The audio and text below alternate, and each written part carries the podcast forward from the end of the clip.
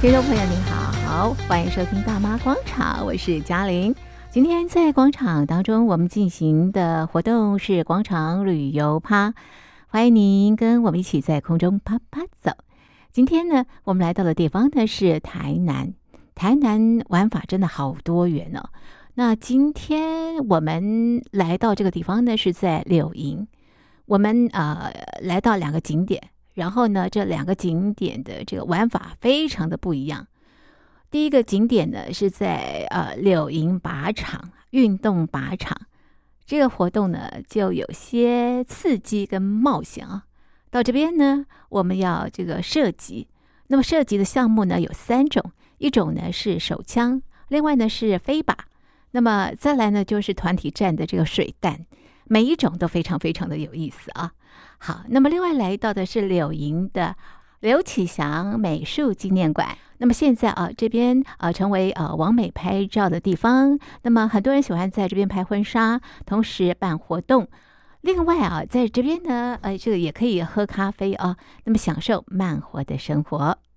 好的，手机旁的听众朋友，我们现在就一起前进到台南的柳营，一起走访台南柳营运动靶场以及台南柳营刘启祥美术纪念馆。台南柳营运动休闲靶场位在台南市柳营区，在民国八十七年成立，也是当年末代区运的指定比赛场地。到现在已经届满二十年，教练们把靶场重新规划、整地翻修，让靶场变成一个射击运动以及烤肉旅游的户外活动场地。到二零一七年，我们我们理事长把它就是重新整修，然后慢慢的才在对外开放。不过像这种呃靶场的话，在全台湾有七八座靶场，像在北部的话，有一座靶场在林口。然后在宜兰有一部靶，呃，也有靶场在四方岭，然后嘉义、台南、垦丁跟高雄都有这些靶场。不过这些靶场大部分是以飞靶运动为主，好，都是打飞靶。等一下你们会尝试到，就是拿一支拿散弹枪打面前的飞靶。好，然后台湾这种实弹运动是符合奥运系统才有的。所谓像我们警察在用的或军人在用九毫米呀、啊，或者什么步枪之类，台湾没有开放。台湾有开放的实弹就只有以奥运系统为主，所以奥运系统有所谓的散弹枪打飞靶，叫做不定向飞靶跟定向飞靶。然后第二种是所谓的空气枪，十公尺空气枪。然后这边是没有，我们这边有一个简易的空气枪。然后我们这边有个点二二手口径的手枪，因为它是小小口径，所以等一下就是你可以用一只手打，也可以用两只手打。然后我们这边是以教学为主，在推广或者说你们刚刚写的资料，这个不会外泄，这个是所谓。社管办法规定的，台湾要从事射击运动，都要加入所谓射击会的会员。所以刚刚你们加入填写资料是我们的基础会员，小朋友啊、大人都可以来尝试这个运动。哦，因为其实枪是安全的，在于人啊。你把它用来打靶，我们可以当国手，哦，可以参加奥运啊和世界各的各大的比赛。呃，因为长枪的话，长枪约三公斤重，不过它的后坐力约二十五公斤。所以我们建议，如果要打长枪，建议用十二岁以上。然后有些十二岁以上的小朋友，他们打，因为长枪打打一发会有震动一次，他会觉得怕，他就不敢打。所以大致上看他的身体生理状况如何，我们才会让他让他们下去打。短枪也是，短枪虽然也是要看他能不能会会不会怕，所以大致上也是要我们现场教练决定，看他的身体状况如何。当天所有活动对嘉玲来说都是初体验，我觉得非常的有趣。好，第一个项目呢，我们进行的是手枪射击，这里设有五个靶位，但是当天啊开放两个，换句话说呢，我们是两个两个上去啊射击，但是啊教练是一对一的这个教学。不过在射击之前啊，教练先介绍枪，然后呢告诉我们怎么样握枪，怎么样射击。第一件事情一样哈，我们的这个安全哈，枪口一律不得对人。当你没有要开枪的时候，手指麻烦你离开扳机，比个一。OK，好，什么叫有要开枪？就是你开始瞄准了嘛，你开始瞄准的手指就可以进来扳机了。OK，啊，如果没有的话，那我们就是放在外面。OK，好，那你现在有看到两款枪了哈，这个就是呃我们我们在比赛的时候哈，比较比较比较会用的一种枪，就是它是那种竞技手枪。好，那它我们都是单手打，所以它的托啊。是可调式的，它可以跟你的跟你的手腕这边好服贴，OK。那打的话是打二十五公尺，好，打的话是打二十五公尺。比赛啦，好，比赛啦。我们今天用这个一样是竞技手枪，它是 Wasser 的，好。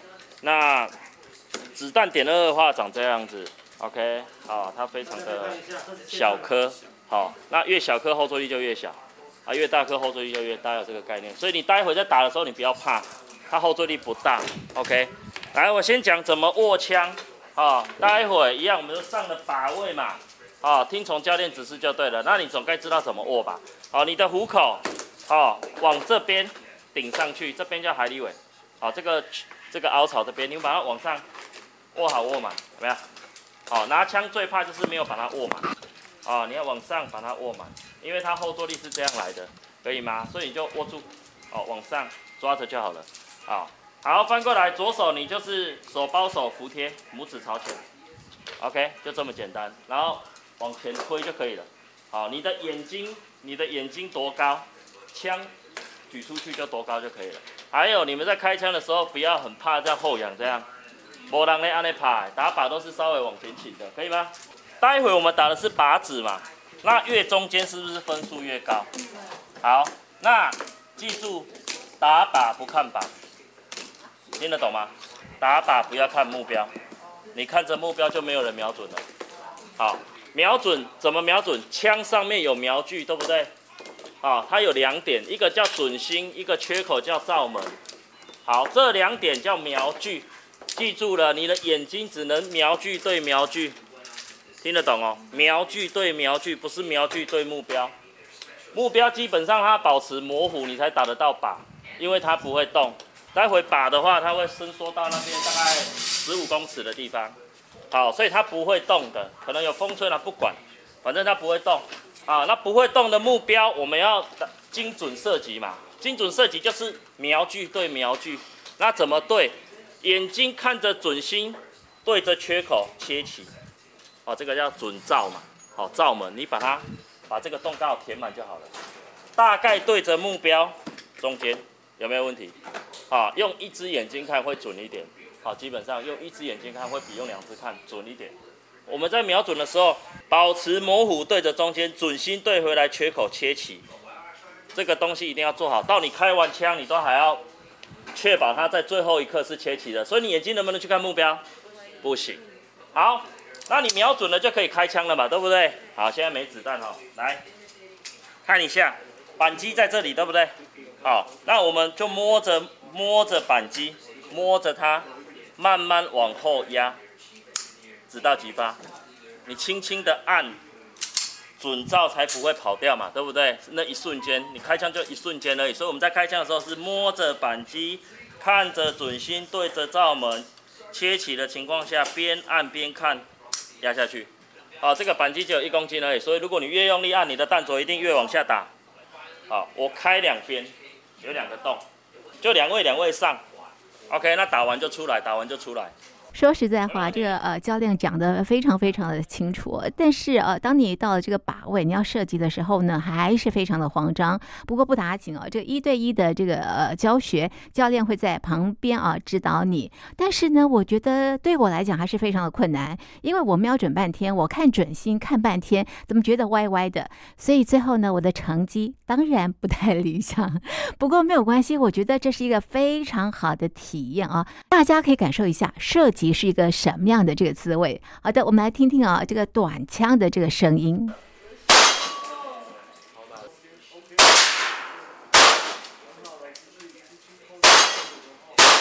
哇，光听这声音是不是非常的震撼呢？好，接下来呢是散弹枪射击，靶位有八个。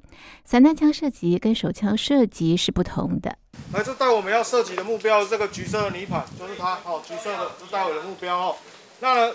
泥盘基本上呢，会由下面这台机器哦向外放放出去，它会这样飞，哦，它会飞出去，所以我们去追它，哦，打飞靶我们要去追目标，怎么追呢？不是枪提的人冲出去，哦，不要傻傻的冲出去哦，站在原地，把你的枪管往上追，追到目标就打了哦，追到目标就打了。大家在打羽球的时候，眼睛看哪里？打羽球的时候，眼睛看哪里？看球嘛，对不对？所以你的目标会移动，眼睛是看目标的哈，记得不要去看着你的器材，为什么呢？所以你可以忘掉刚刚的手枪巴掌习惯，这里没有准心罩门啊，所以你也不要去盯着你的可爱的准心，你盯着它，你一定打不到你的目标。哦，我们的眼睛去看着你的目标，去盯着你橘色的盘子，你只要锁定到，你会发现它变慢了，好，它速度就变慢了哦。来，待会上来哦，双脚打开与肩同宽，跟桌子站平行，跟它站平行。左脚往前跨跨半步，我示范的都是右撇子，左撇子请颠倒就可以了哈。左脚往前跨哈，记得是站这样，有点三七步啊哈。那另外一个方式比较好记，左脚十二点钟，右脚三点钟，哈，站斜的。待会教练会把枪放在你的身上，这个地方叫肩窝，记一下，好，记一下在这里，锁骨向下向内，在这个位置，记得把它抵好，抵在这里哦，要把它抵好哦，哎，不用很用力，刻意的往后拉，不用。轻松抵着就可以了，啊，记得把它抵好，不要把它推出去了哈。推出去你扳机一够蹦，你再给一对刺青，哦，那就运动伤害，所以记得把它抵好就可以了哈。左手的部分扶在这个木头的地方哈，不要去摸枪管，第一会烫伤，越打越烫，哦，越打越烫，摸到就烫伤，再来会遮到你的视线，你会看不到，你也没办法瞄准哈。扶在木头的地方就可以了，手微向下弯曲，好，轻松自然就可以了，来。再来贴腮哦，贴腮很重要，长枪要贴腮，你有办法，你要贴腮才能把它打得到目标。用我们的脸颊、颧骨、下巴为骨头，不要用骨头去贴在枪托的这个位置上，哦，它会滑动。待会射击过程中，口罩可以拿掉，没关系，射击完再带回去就可以了哦。脸颊贴上去，哦，脸颊把它贴上去，头都不要抬，贴在上面，永远贴着，贴到打完为止，哦，贴完打到为止，哈、哦。来，我示范一次。教练帮你放上去之后，握好，抵好，左手扶上去，向下弯曲，贴腮，脸颊往上放，自然向下就可以了，哈，就是这个动作，哈。那基本上呢，瞄准的部分同手同眼，右手持枪用右眼看，左边的眼睛可以稍微闭起来，没关系，哈。记得同手同眼，哈，左撇子就是颠倒就可以了，哈。那猎枪瞄准的部分呢，都是从这个沟槽一路对出去，哈，一路对出去。枪管上缘处接触到目标就开枪了，枪管上缘处接触到目标就开枪了哈。它子弹里面有两百九十颗的铅珠，打出去是扩散的，像一个大网子一样，所以一定接得到目标。哦，所以你一定打得到目标。记得，枪管上缘处目标一飞起来，对到就打了哈，所以不用去看着你的准心。好，再来最后一点哦，重心的部分，枪拿上半身，腰以上记得弯腰驼背。弯腰驼背，好像要把它抱起来哦。弯腰驼背，记得重心会在前面哦，也就是会在你的左脚哦，不是在你的右脚。再来呢，不要翘屁股，翘屁股重心会在后面。你只要一开枪，你人会向后仰，那会跌倒哦，那也是非常危险的。记得重心向前就对了哈，很轻松自然去追着目标，由下往上追，追上去，追到就打哦，追到就打哦。OK，来，谁要打？第一位。第一位，我觉得呃，基本上我很想尝试，但是不敢第一位，还是要观摩观摩一下。不过没有关系哦，你上去体验的时候呢，还是一对一教练指导，所以不用担心。而且我觉得散弹枪射击稍微容易一些些，因为你不需要看准心，你只要看准目标物，然后射击就行了。很有趣的这个体验哦。那么如果没有尝试过的话，非常鼓励大家来试试看。现在我们来听听散弹枪射击的声音。开，来，二，多一发，自己打，来，OK，打到了。有没有听出来，散弹枪射击的声音跟手枪射击的声音是不太一样的？好，接下来这个游戏哇，我觉得很刺激。这个是团体对抗的运动，也就是水弹枪的射击。那这种水弹枪呢，它平均的初速为七十。那我们在打到的话，它的威力并不强，就这样而已。打到我的手里，它变粉末，但是会不会有疼痛感？一定有。因为如果完全没有疼痛感的话，那我们就玩雷射就好了。好，这个就是要感觉。但是我们看个人玩不玩，因为有些人比较不习惯说哦，我们做对抗的一个竞技游戏。那我们会用这种游戏的话，主要是增加刺激以及你的紧张感。那等下我们再打，先跟各位讲，如果你有要参加要打的，等下我们在操作的时候，记得一件事情：这种枪不要做单发，这样的话枪是非常容易故障。但是也并不代表所有的枪都不用，有些枪它设计的就比较好，它可以做单发单扣或者是连发，也有三连发的。那这把枪呢，它设计的就是我们全自动的部分，所以我们待会再开，记得连开，连续五秒。再放手一次，因为每个弹鼓啊，它都有一千发，实际它有超过一点点，但是我们要扣掉一些我试弹，还有前面导轨的部分，所以我们只报一千发。下面是马达齿轮供应，在往上卷动，所以我们待会在开的时候，记得另外一只手不要放在这里，我们是放在前面这个地方叫护木，我们枪托抵在身上。相信刚刚各位都打过实弹嘛，对不对？所以我们枪托顶好，然后完全不需要去做贴身瞄准。而是拿起来，两眼正视前方，你可以看到子弹的轨迹在飞。哦，像我们这样在跑，呃，这边比较黑，我打那边，可以看到子弹轨迹在飞。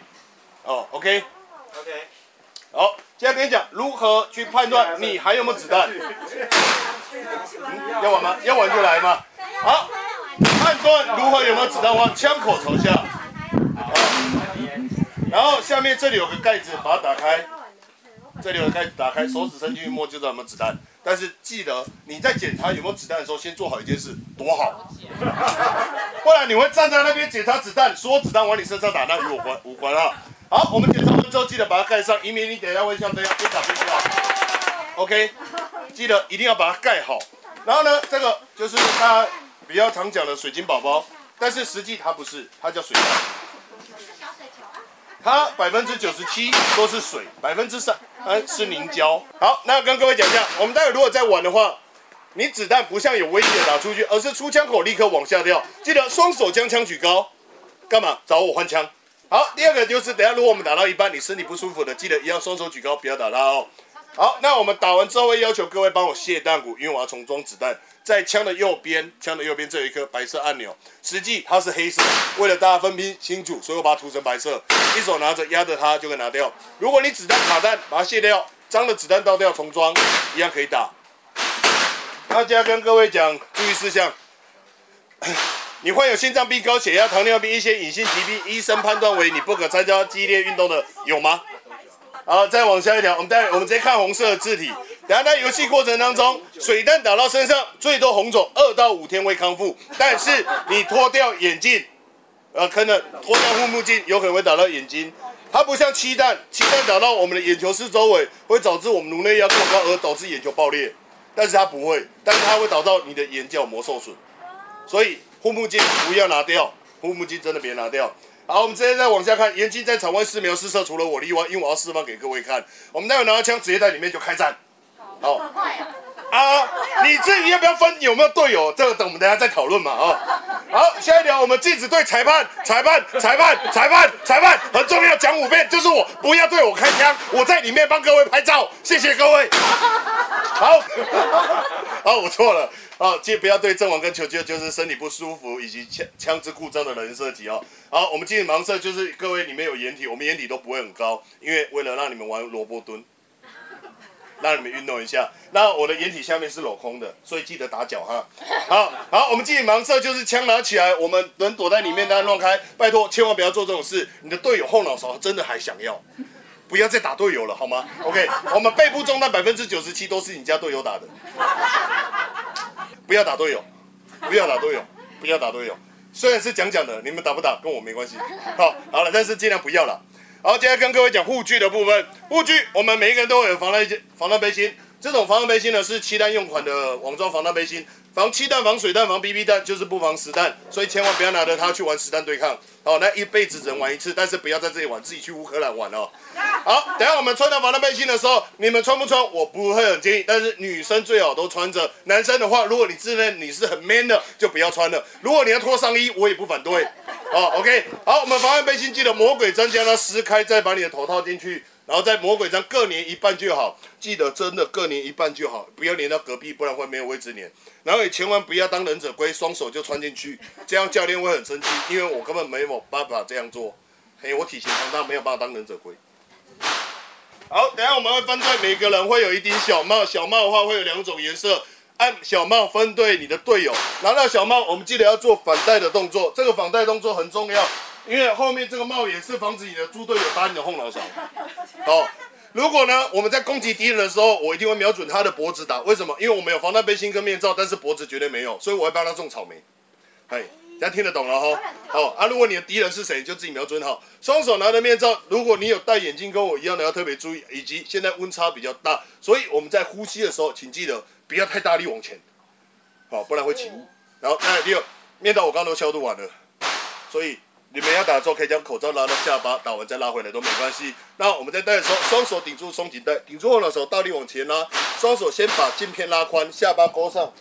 如果你的眼镜会挡住，记得调整一下，放上去。脸跟镜片是呈三角形，千万不要平行，平行越容易起雾。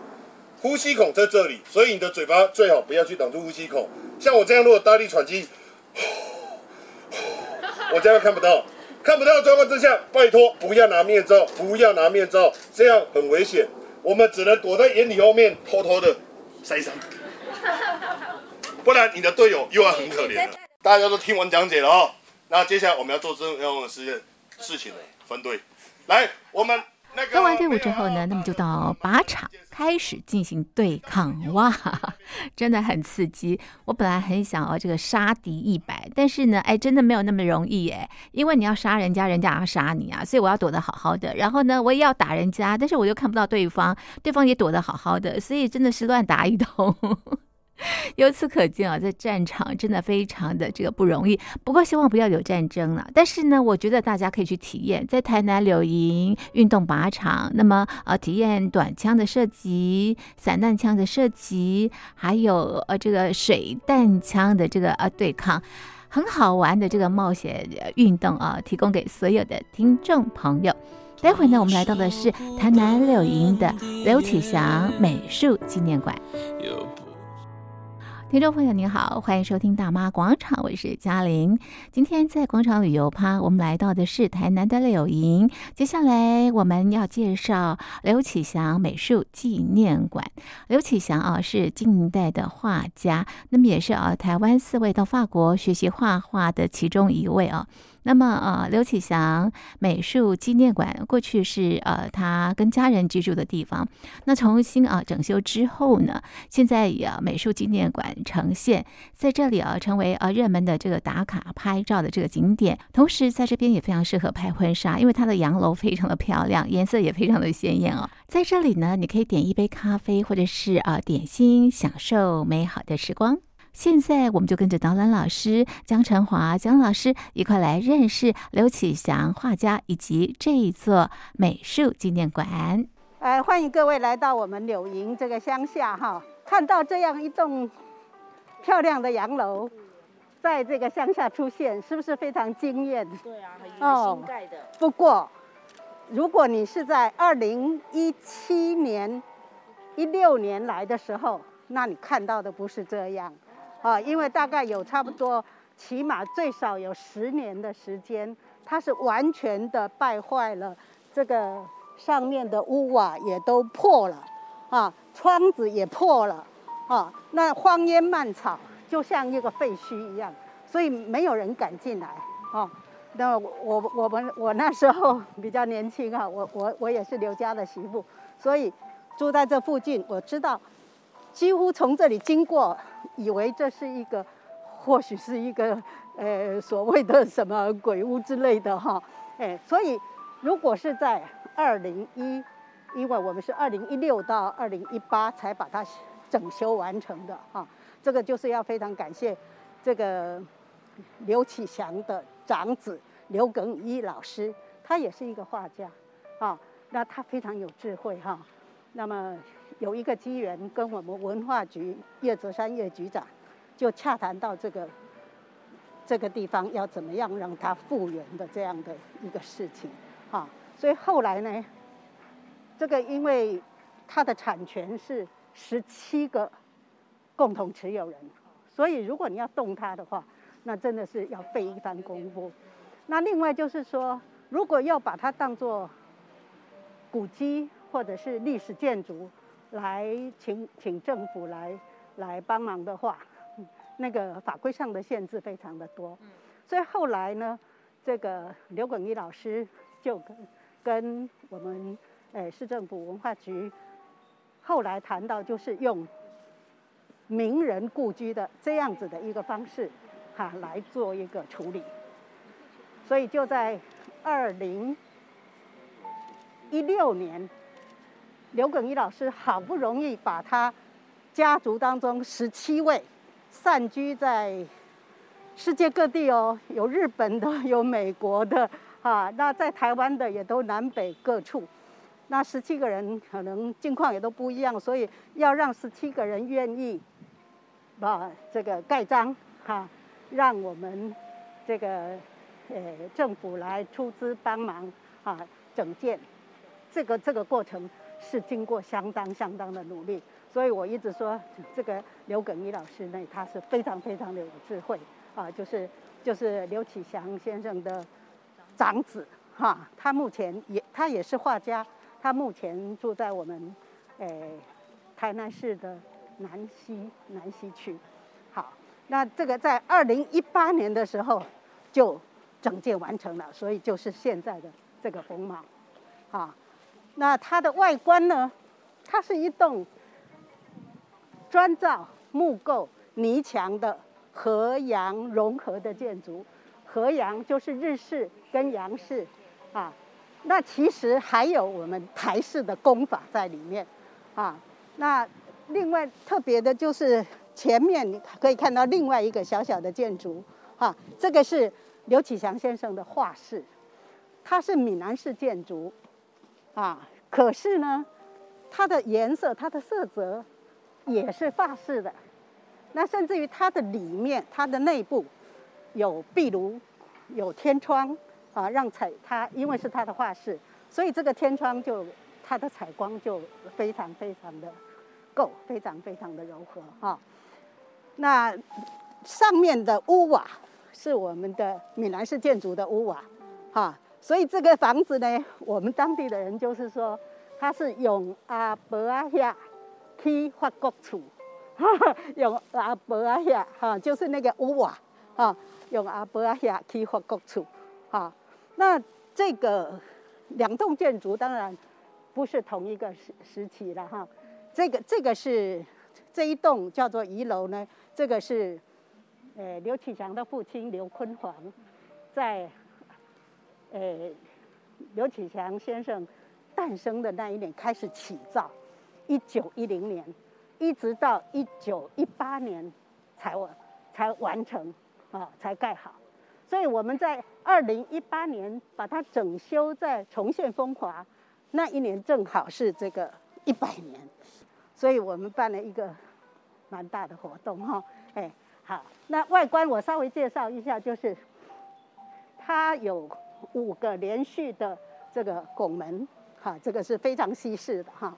到二楼呢是三个拱窗，四个，呃，三个方形的窗子。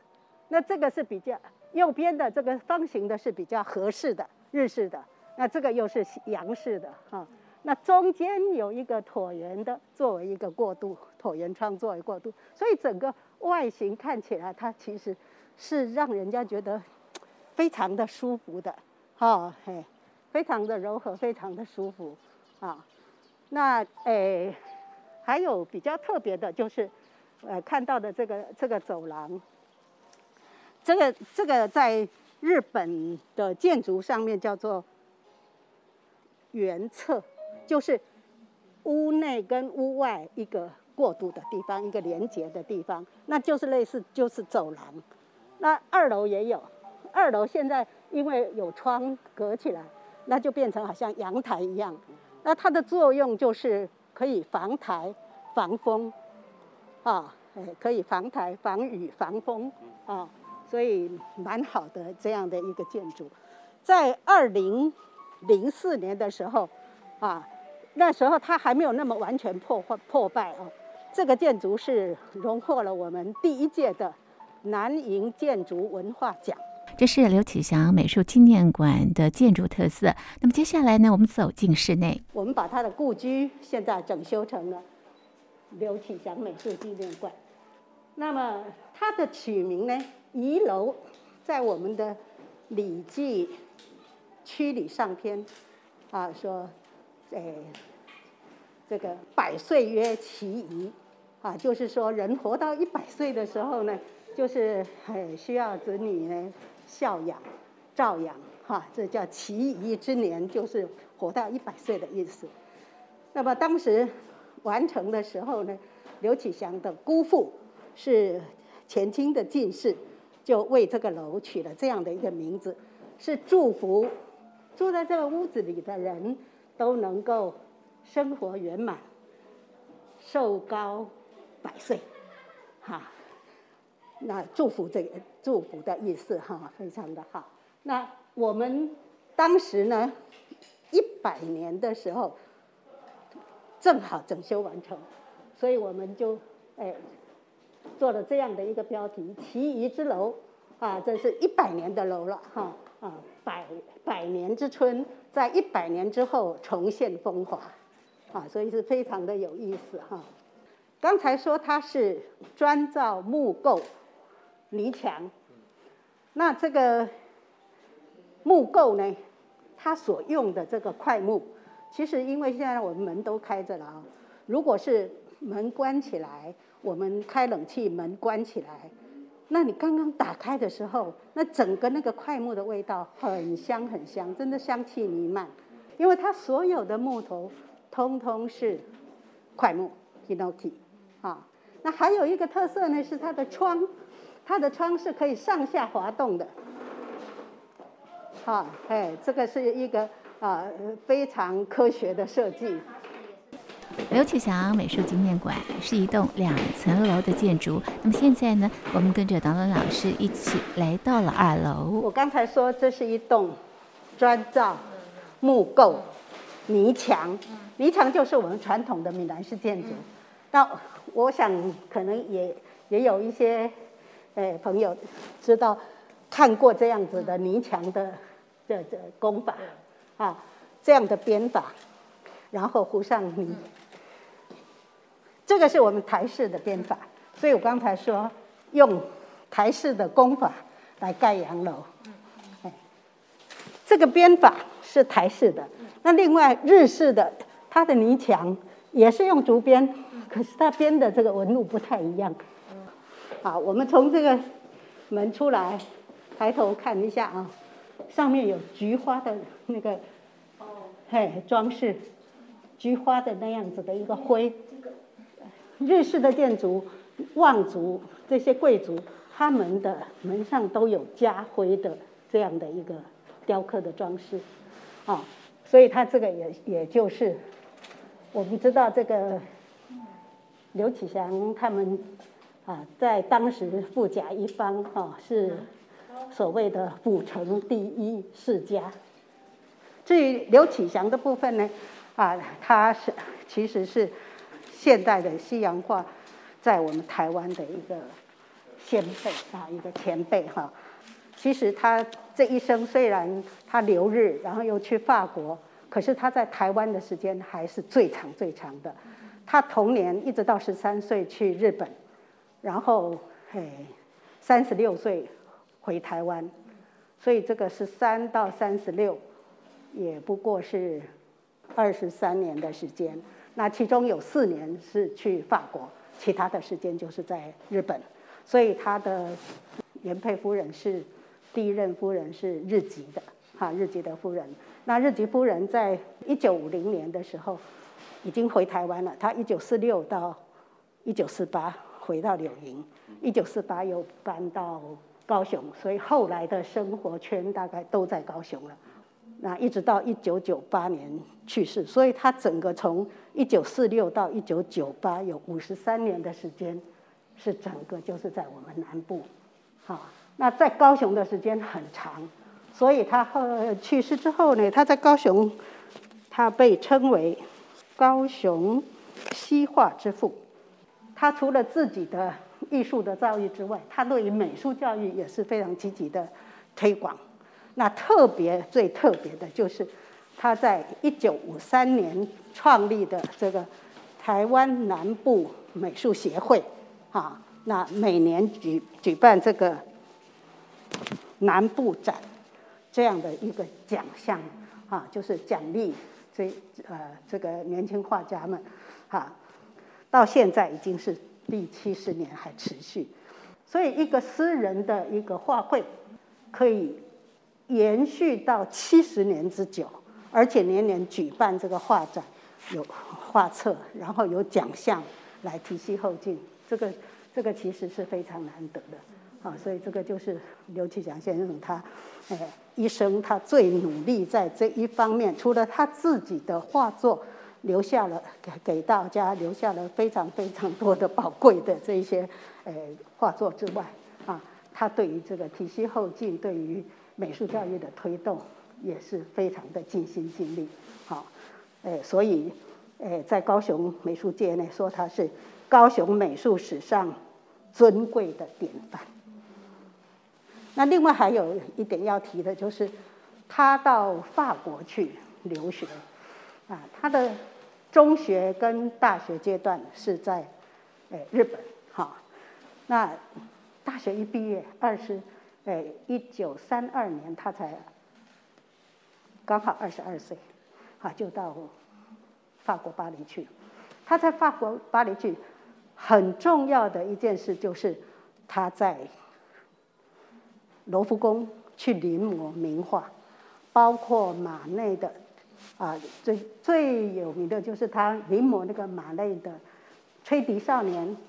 那当时他运气很好哦，他去临摹的时候还没有限制，所以他可以做一模一样、尺寸完全相同的、大小完全相同的临摹，啊，所以 据说他后来四年之后。他要回国的时候，啊，把这个画作要带回来，那据说被要求说必须把，因为他临摹的时候是完全照原样来做临摹，所以他连签名大概也也都签上去了，哈，马内的签名，所以他被要求说必须把那个签名涂掉，啊，可见他临摹的这个。那个哎，非常非常对，非常的真，哈，很真哈。好的，手机旁的听众朋友，今天在大妈广场节目当中，我们介绍台南柳营的两个截然不同的旅游景点、哦，一个是充满冒险刺激的台南柳营运动靶场，那么另外呢是充满艺术文化的台南柳营刘启祥美术纪念馆。